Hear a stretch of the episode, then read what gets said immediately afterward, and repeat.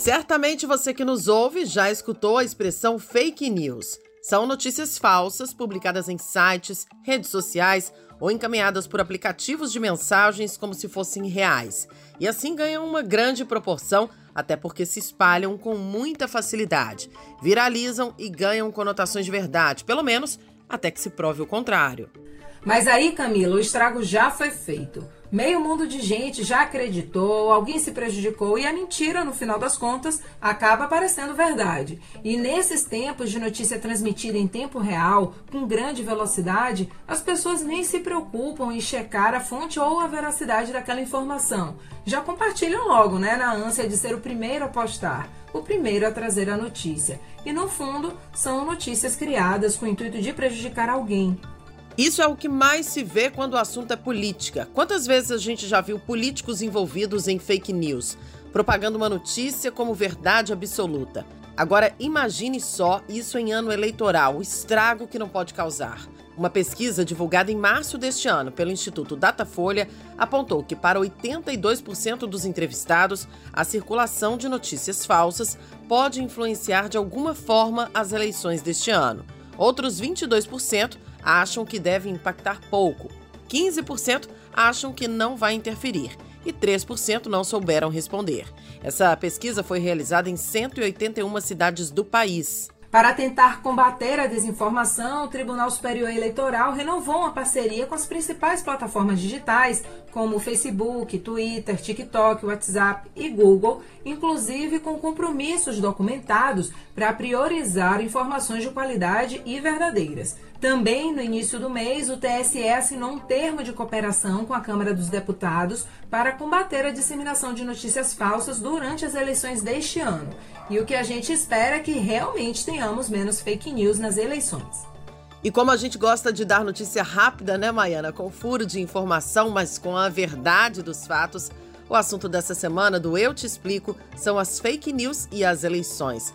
Vamos entender como é o trabalho de checagem de notícias duvidosas, como os criadores desses conteúdos costumam agir e como evitar cair nessas ciladas. E saber do TRE aqui na Bahia como vai ser o trabalho do tribunal no combate às fake news. Quem participa com a gente é Rony Domingos, do Fato ou Fake do G1 Nacional, e Jaime Barreiros Neto, analista judiciário do TRE Bahia. Ele que é membro titular da Academia de Letras Jurídicas da Bahia, doutor em Ciências Sociais e mestre em Direito pela UFBA, além de professor da Faculdade de Direito da Universidade Federal. Eu sou Camila Marinho, repórter e apresentadora da TV Bahia. E eu sou Maiana Belo, editora do G1 Bahia. Este é o podcast Eu Te Explico. A gente começa a conversa com Rony Domingos do G1. Rony, seja muito bem-vindo. Acho que não seria exagero dizer que vocês acabaram se tornando um pouco especialistas em desvendar notícias duvidosas, né? Então, para a gente começar a dar o start, eu queria entender como é que é esse trabalho de checagem de vocês. A gente começou esse trabalho de checagem em 2018. É, normalmente, a gente tem um fluxo de trabalho que tem uma metodologia muito rígida. Então, é, a gente recebe pelo celular do Fator Fake as, as sugestões de checagem. As pessoas perguntam: isso é verdadeiro? Isso é falso? Então, são milhares de pessoas que estão é, linkadas nesse nosso número de WhatsApp e elas mandam muitas sugestões por dia. Quando alguma sugestão começa a aparecer com bastante frequência, aí a gente vai verificar se ela realmente está viralizando nas redes sociais. Então, a gente pesquisa aquela sugestão no Facebook, no Twitter, no Instagram, no TikTok, para ver o quanto aquilo está disseminado. E aí, se tiver com uma viralização bem grande, se, tiver, se for alguma desinformação ou aparente desinformação que está incomodando muitas pessoas, aí a gente parte para o processo de checagem. O processo de checagem também segue algumas normas, assim. A gente só pode checar alguma coisa que seja checável. Então, se, é, se alguém estiver falando sobre uma teoria conspiratória é, difícil de desmentir, ou que esteja falando sobre o futuro, ou que seja uma profecia, então, por exemplo, então a gente é, vai ser difícil. É, a gente não consegue checar. A gente vai checar alguma coisa que dê para você desmentir usando aquilo que o jornalismo conhece, que é as questões factuais, data, local, nome, pessoas envolvidas. Então, quando você tem elementos factuais que permitam desmentir, aí a gente vai lá e se aquilo for realmente alguma coisa que está viralizando, que está incomodando muita gente, aí a gente vai lá e, e tenta fazer o trabalho de checagem. E aí é sempre usando fontes que sejam absolutamente confiáveis, né? Então, por exemplo, o Tribunal Superior Eleitoral, a Organização Mundial de Saúde, é, o cientista que tem uma vasta carreira acadêmica e que é reconhecido é, e que tem tido um discurso coerente com a ciência. Então, é sempre nesse sentido, buscando as fontes mais confiáveis possíveis. Você estava explicando, mostrando esses detalhes pouco, detalhando um pouco essa situação para a gente, e, é, e eu gostaria até de saber se existem truques né, os criadores de conteúdos, eles utilizam alguns truques e quais seriam esses, os principais deles? Os criadores de conteúdo, eles, eles de conteúdo falso, eles eles é, gostam de produzir conteúdos, eles têm, não é gostam, eles têm como método produzir conteúdos que promovam engajamento. Então, e aí eles descobriram que apelar para as emoções das pessoas é um fator de engajamento muito, muito forte. Então, normalmente, as mensagens, elas buscam é, esse tipo de abordagem. Então, a desinformação, ela tem é, no conteúdo sempre uma, uma busca pela forte emoção.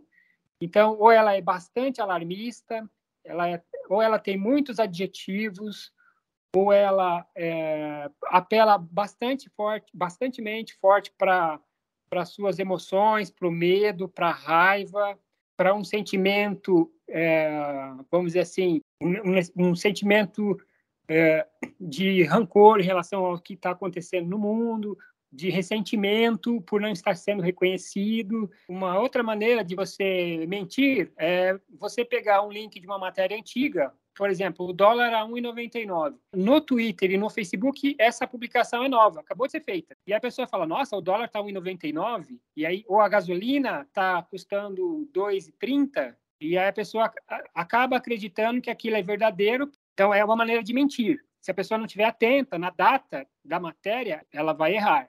Também tem as outras maneiras. Você você tem, você pega uma foto antiga ou de um outro local e, e atribui como se fosse relacionado àquele evento. Então, por exemplo, caiu um avião da da Marília Mendonça, né? Infelizmente, aí as pessoas ficam todas chocadas. Né? Nesse momento, alguém pega um vídeo do, do avião da que caiu há 10 anos atrás, aí fala, olha o áudio da queda do avião da Marília Mendonça. Por que a pessoa faz isso? Muitas vezes porque ela quer ganhar engajamento, ela quer aumentar o número de seguidores no perfil dela. Lá no fim, pode ser que ela seja só vaidosa ou queira ganhar dinheiro, mas ela faz, ela produz desinformação para tentar é, levantar o perfil dela, ganhar seguidores, obter mais atenção das pessoas. Eventualmente, mais tarde, ela pode querer vender esse perfil e falar, eu tenho um perfil aqui com 50 mil seguidores, se você quiser, eu tiver. Então, tem, existe uma economia envolvida.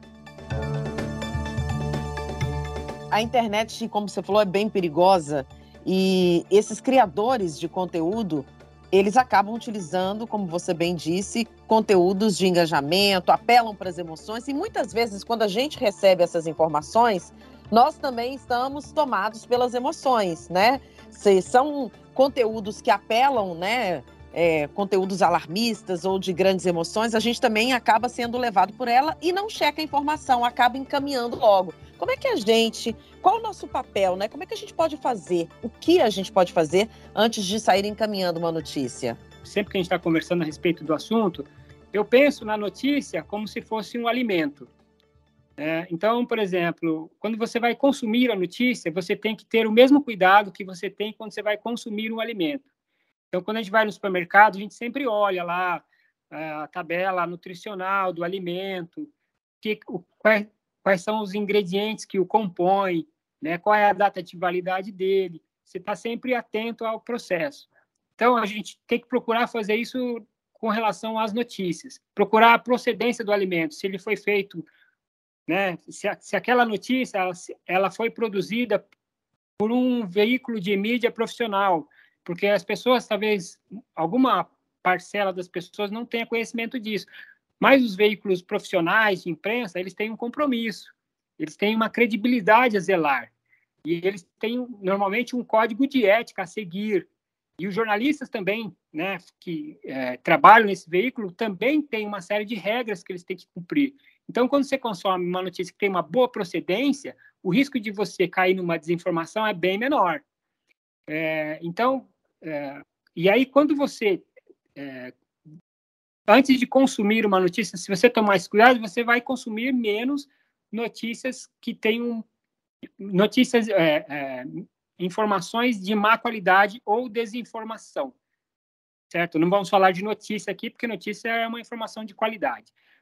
É, quando você é, avalia bem o que você está consumindo, o risco de você consumir desinformação é menor.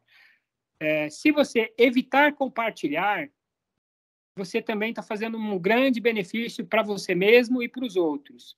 Porque quando você compartilha, normalmente você está tomado por algum tipo de emoção, ou porque aquela informação tem um viés que, que confirma as suas crenças, ela diz alguma coisa que você gostaria de dizer, mas que nem sempre é verdadeiro.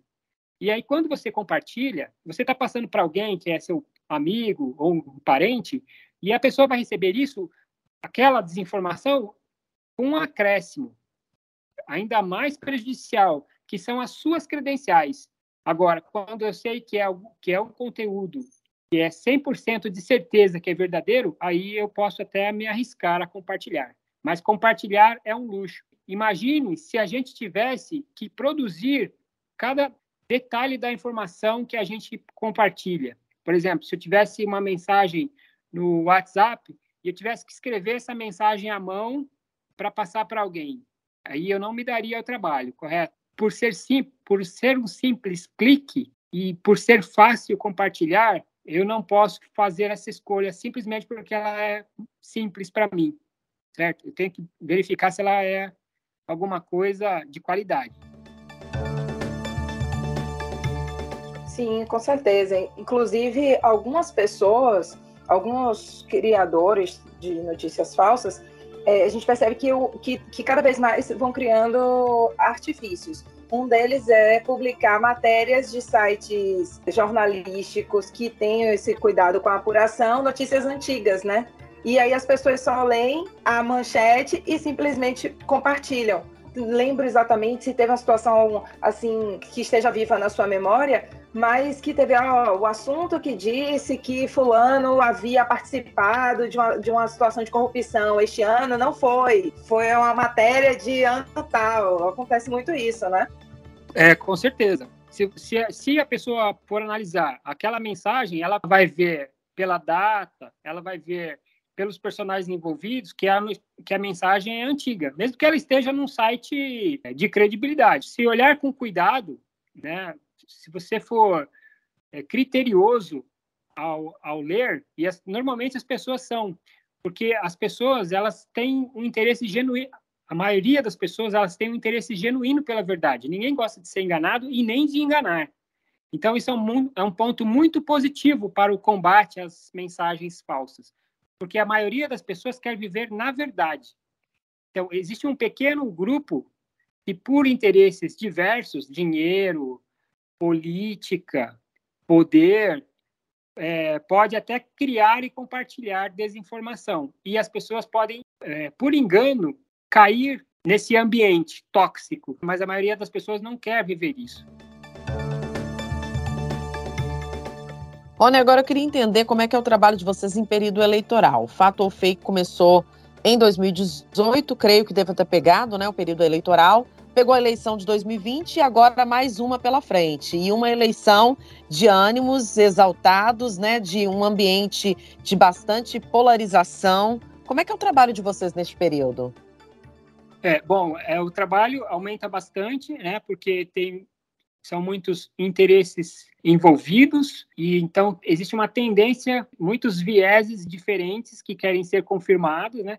Então a, a demanda por checagens aumenta Fora isso, tem as mensagens é, falsas antigas que vão sendo ressuscitadas, né? Porque a mensagem falsa, muitas vezes, ela é como uma como uma garrafa no mar, assim, ele, ela, ela, ela vai lá longe, depois ela aparece de novo no, na praia. É, alguém coloca de novo em circulação, alguém começa a compartilhar novamente, e aí ela é ressuscitada e, e ela volta para o ambiente, volta para o debate público como se ela fosse nova. É, então, o nosso trabalho é, é, aumenta bastante nisso. Mas a gente consegue fazer um trabalho com critérios sempre seguindo é, uma lógica, sempre seguindo um método que é para é, evitar ao máximo as falhas, né?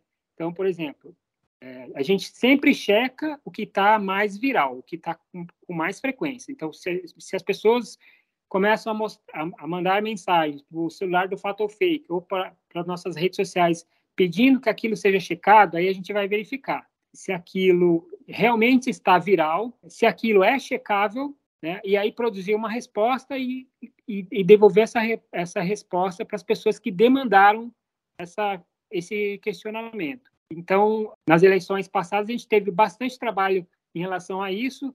No Brasil, a gente viveu, né, tem vivido um processo muito grande de tentativa de descredibilização né, da justiça eleitoral, das, de maneira geral, né, da academia, de todas as autoridades, de boa parte das, das autoridades do conhecimento, ou que podem certificar a verdade das coisas, existe sempre uma, uma tentativa de descredibilizar isso. Em relação à pandemia, por exemplo, existe um fenômeno mundial, as pessoas querem desacreditar, por exemplo, a Organização Mundial de Saúde, ou querem desacreditar determinada autoridade sanitária é, ou princípio sanitário que produziu de, é, determinadas orientações no sentido de fazer, olha, precisamos de distanciamento social, precisamos de vacina, precisamos de máscara. Então, tu, tudo que vem do conhecimento é, existe uma, um grupo, né, e é um ambiente tóxico. Se você olhar no Telegram, se você olhar nos grupos de WhatsApp, você vai ver que é um verdadeiro chorume de gente buscando é, combater essas, essas, essas fontes de informação fidedignas. Né? Então, nas eleições, isso acontece com bastante frequência, gente falando, olha, questionando a urna, questionando, questionando o processo eleitoral, questionando o Tribunal Superior Eleitoral e por aí vai. Mas é um trabalho, a gente segue uma, um método, né? sempre buscando a explicação mais correta possível e sempre buscando checar aquilo que está incomodando o um número maior de pessoas. Para a gente encerrar, Rony, além das fake news, tem situações que são bem graves, né? De manipulação de imagens, de sites. Você chegou até a citar aí um pouquinho sobre isso.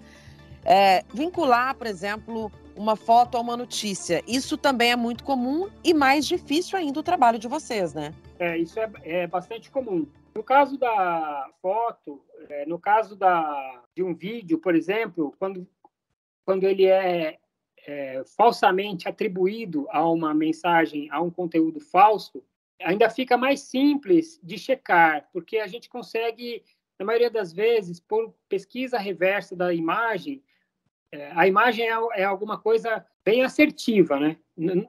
Porque como ela é composta, vários detalhes, pela ordenação disso, a gente consegue verificar se ela é verdadeira ou não, muitas vezes, ou se ela é antiga, ou se ela está fora de contexto. Então a gente quando se trata de imagens, é até mais simples para fazer uma. Na maioria das vezes, é até mais simples fazer uma checagem para saber se ela está fora de contexto ou não, ou saber a origem exata daquela imagem, qual foi o contexto verdadeiro dela e por que ela não é relacionada, por exemplo, a 2022 ou ao, à figura pública A ou B, entendeu? Ok, Rony, obrigada pela sua participação, por trazer esse tema tão importante aqui e contar um pouquinho dos bastidores, como é que funciona o trabalho de vocês, além de, claro, nos dar dicas de como evitar sair compartilhando uma mensagem, uma notícia, sem checar antes a veracidade dela. Muitíssimo obrigada. Obrigada, Rony. Valeu, obrigado, Camila. Obrigado, Baiano. A conversa agora é com Jaime Barreiros Neto, do TRE Bahia. Jaime, seja muito bem-vindo. De que forma que o TRE vem se preparando para atuar no combate às fake news? Olá, Camila, Maiana, os amigos aqui do G1. O TRE Bahia já vem se preparando há muito tempo para poder combater as fake news, já com a Comissão de Combate à Desinformação, também atuando junto ao Tribunal Superior Eleitoral em conjunto, e com várias outras instituições, como é, é, instituições educacionais, a Universidade Federal da Bahia, é, a Academia de Letras Jurídicas da Bahia, é, temos é, contato com institutos também educacionais, faculdades, sempre tentando fazer um trabalho é, em parceria, realizando também eventos, realizando promoções é, de concursos para o incentivo ao combate à desinformação, porque, sem dúvida, é um trabalho que deve ser construído coletivamente. É um trabalho complexo que a Justiça Eleitoral vem realizando já muito antes do período eleitoral desse ano, para que a gente tenha uma eleição realmente limpa no ano de 2022 e que o eleitor possa votar de forma limpa. Jaime, o TSE já afirmou parcerias com as principais plataformas digitais e até com a Câmara dos Deputados em Brasília. Aqui existe algum tipo de trabalho ou parceria com a Assembleia Legislativa ou com os partidos políticos? Bom, o Tribunal Regional Eleitoral da Bahia está firmando também essas parcerias, realizando parceria já com o Telegram, com o WhatsApp também, para a difusão das boas informações com a imprensa, evidentemente, como vocês aqui, para a gente poder sempre combater a desinformação com informação. A boa informação é o grande instrumento de combate à desinformação. Então, o TRE da Bahia está atacando em várias frentes a desinformação para que a gente possa, como eu disse, ter uma eleição em que o eleitor possa, com autonomia, com liberdade, com boa informação, decidir o seu voto. Como é que é esse trabalho é, Jaime, como é que funciona? Como é que funcionam essas parcerias, né, na prática? Existe, por exemplo, algum dispositivo é, que é acionado no caso de dúvida de uma informação que é transmitida é, em rede social, em aplicativos de mensagens? Como é que funciona isso na prática? Bom, a assessoria de comunicação ela sempre está trabalhando no sentido de promover a boa informação. Então, Sempre a, a, colaboração com a imprensa, por exemplo, tem sido muito importante através do, da, das matérias que a, que a assessoria de comunicação do tribunal realiza, a divulgação dessas matérias, a realização de entrevistas, é, para que o eleitor possa ser bem informado.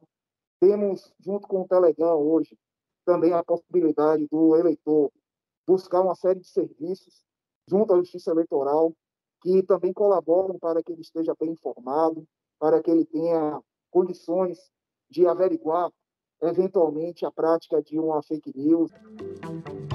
Jaime percebe um pouco né, desse trabalho do TRE, mas hoje acho que não é um problema só do TRE, é Bahia, né, de, do, no Brasil inteiro, a relação das fake news com as urnas eletrônicas.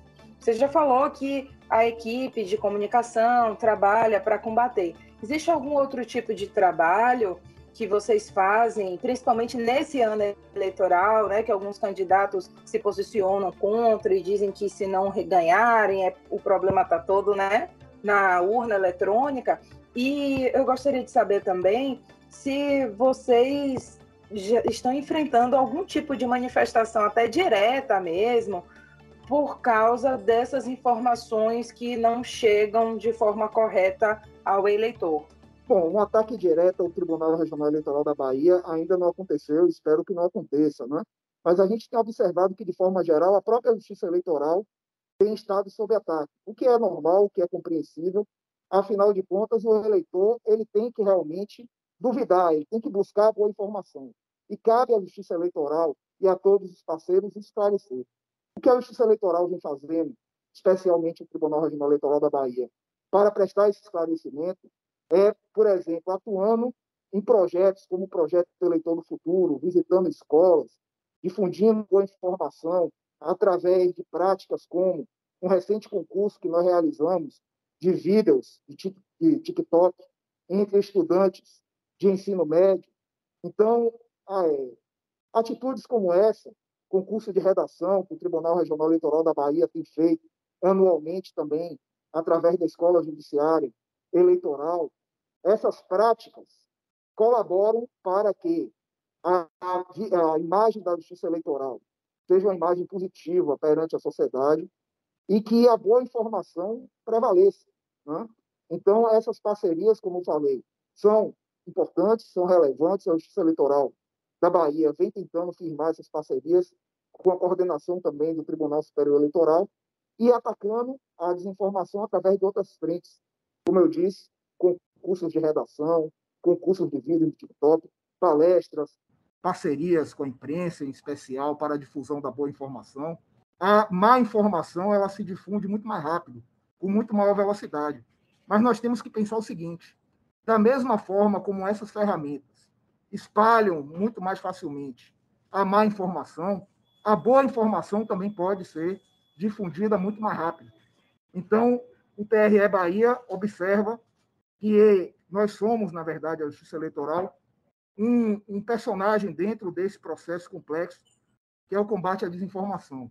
Temos que ter parcerias, sem dúvida nenhuma, e fazer o nosso papel, tanto na repressão, no combate a atos já praticados aí no plano jurisdicional, é, aplicando multas, é, punindo candidatos por abuso de poder, eventualmente que venham a se beneficiar de mentiras e de atos nocivos ao processo eleitoral, mas principalmente de forma preventiva é fazendo a prevenção, é chegando no eleitor, é difundindo a boa informação que a gente consegue realmente combater as fake news com maior eficiência. Jaime, você falou de punição de candidatos. Um candidato ele pode ser punido, por exemplo, com a cassação do registro ou até impossibilidade de participar das eleições em caso de envolvimento com fake news? Sim, com certeza. Recentemente nós tivemos um, um caso que foi muito emblemático. Um deputado estadual do Paraná que tinha sido, inclusive, o deputado mais votado, ele foi cassado o seu mandato em virtude de prática de fake news.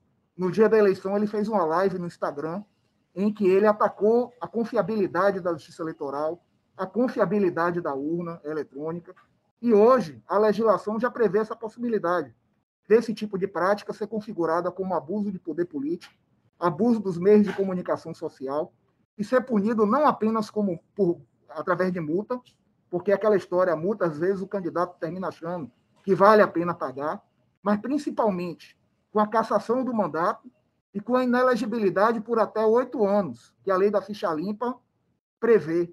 Então, aquele candidato que atentar contra a democracia, ele poderá, sim, ser punido e ficar impedido de disputar eleições por oito, anos.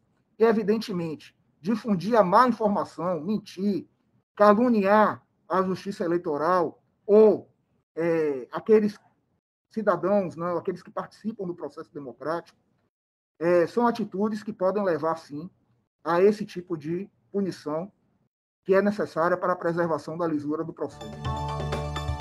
Jaime, eu percebo que agora, né, com a aproximação das eleições, vocês vão enfrentar algumas situações onde cada político vai dizer aquela vai vir com aquela história de eu tô ganhando, meu, meu aliado tá ganhando. Como é que o TRE se prepara para essas pesquisas que às vezes não são né, registradas? Como é que vocês vão atuar? Bom, essa é uma questão muito interessante, porque a lei das eleições, a lei 9.504, prevê a obrigação de que pesquisa eleitoral seja registrada na Justiça Eleitoral. Por que esse registro? Para que seja observada qual foi a metodologia, justamente para que a pesquisa não seja manipulada a favor de um determinado candidato ou contra outro, porque, sem dúvida, a pesquisa ela pode induzir o eleitor a votar no candidato mais votado ou deixar de votar no candidato que, eventualmente, ele acha que não tem chance. Então, por isso, esse registro formal. É verdade que a legislação e a Justiça Eleitoral aplica a legislação, a legislação ela não desce a detalhes de, por exemplo, de investigação profunda da metodologia utilizada.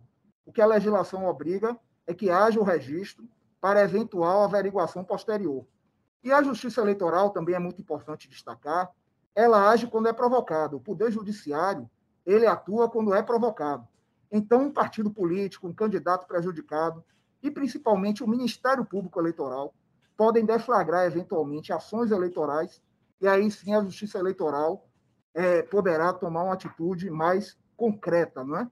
Mas de qualquer forma, A ouvidoria da, do TRE Bahia, ela recebe também informações dos eleitores né, sobre eventuais práticas ilegais, não só em relação à pesquisa falsificada, mas qualquer outro tipo de prática eleitoral contrária à legislação e, havendo realmente fundamento, a, o, a Justiça Eleitoral encaminha ao Ministério Público para que o Ministério Público averigue e, eventualmente, proponha uma ação. Mas, repito, a Justiça Eleitoral age quando é provocada e, principalmente, qual é o papel da Justiça Eleitoral nesse sentido, então, do combate à desinformação hoje? Trabalhar preventivamente na busca da boa informação. Esse é um ano de eleição para presidente, governador, deputado. Vocês percebem é, uma atuação maior, um maior número de registros, né? Não sei se eu posso falar em registros, mas uma maior quantidade de fake news quando a eleição é, é para presidente, para governador. Quer dizer, quando os ânimos estão muito mais inflamados, especialmente quando o assunto é a política nacional? Bom, é, isso é relativo, porque a eleição municipal, na verdade, é o grande desafio da justiça eleitoral. Se a gente pensar que na Bahia, por exemplo, são 417 municípios, e cada município elege no mínimo nove vereadores, um prefeito, um vice-prefeito, a quantidade de candidatos é muito maior. E os acirramentos também, principalmente nas pequenas cidades, também é muito grande. A eleição é, presidencial é um desafio nacional. Né? Por isso, a coordenação do próprio TSE nesse processo de combate à desinformação. Ao mesmo tempo em que parece ser um desafio maior, muitas vezes termina até sendo um desafio menor em relação a eleição municipal. Mas o desafio sempre existirá, né? porque cada vez mais, independente da eleição ser municipal ou ser uma eleição geral, nós temos ferramentas que possibilitam que a mentira seja difundida em uma escala muito maior. É como eu disse, mentira sempre existiu em eleição. As fake news ganharam essa proporção, principalmente em virtude das redes sociais e dos aplicativos de mensagem instantânea. Mas, ao mesmo tempo em que esses aplicativos essas redes sociais ajudam na disseminação da desinformação, elas também podem ser utilizadas no sentido contrário, de bem informar. Por isso que a Justiça Eleitoral vem trabalhando preventivamente para levar ao cidadão a boa informação e também incentivando que cada um seja um fiscal. Não é, compartilhe fake news, só compartilhe uma mensagem quando de fato tiver ciência de que aquela mensagem é verdadeira. Jaime, para encerrar, a gente sabe que cada caso é um caso, né? Durante o período eleitoral, eu queria saber o que pode acontecer com alguém que espalha notícia falsa e se tem penalidades previstas na lei eleitoral também para o cidadão comum, né? Aquela pessoa que não está envolvida numa candidatura, mas que defende um candidato ou outro. Ótima pergunta. O cidadão comum também pode ser punido. O crime de desinformação, de fake news, ele é previsto no Código Eleitoral, no artigo 323, e cabe a qualquer cidadão, qualquer cidadão, na verdade, poderá ser enquadrado nesse tipo de prática. Da mesma forma, as práticas de abuso de poder podem levar à inelegibilidade não apenas de candidatos, mas também de cidadãos comuns que contribuem de alguma forma com esse tipo de prática. Então, o cidadão é responsável pela disseminação da boa informação e, eventualmente, aquele mau cidadão que colabora com a desinformação, atentando contra a democracia, também poderá sofrer as sanções da lei, desde que, evidentemente, haja prova, desde que, evidentemente, haja uma ação judicial, que haja uma provocação. Aí cabe, como eu disse, ao Ministério Público fazer a denúncia, ou ao candidato ou ao partido político, para que a Justiça Eleitoral possa atuar de forma repressiva. Preventivamente, o que a Justiça Eleitoral faz é disseminar boa informação, é isso que a gente tem feito repressivamente quando é provocada a justiça eleitoral no processo, observado a ampla defesa do contraditório e as regras processuais, poderá punir não só candidatos e partidos, mas cidadãos comuns também. Jaime Barreiros, muito obrigado. Espero que o TRE não tenha tanto trabalho nas eleições deste ano e que todo mundo que esteja nos ouvindo, né, possa estar mais consciente sobre a importância de não repassar informação sem checar a fonte e que tenha responsabilidade social e responsabilidade civil. Muito obrigada pela ajuda, boa sorte no trabalho aí junto ao TRE. Eu que agradeço a você, Camila, ao Portal G1. É muito importante essa parceria do TRE com a imprensa, porque, como eu disse, o dever, a responsabilidade de lutar pela democracia e de difundir a boa informação não é apenas do TRE, é de todos nós, é da imprensa, é do cidadão.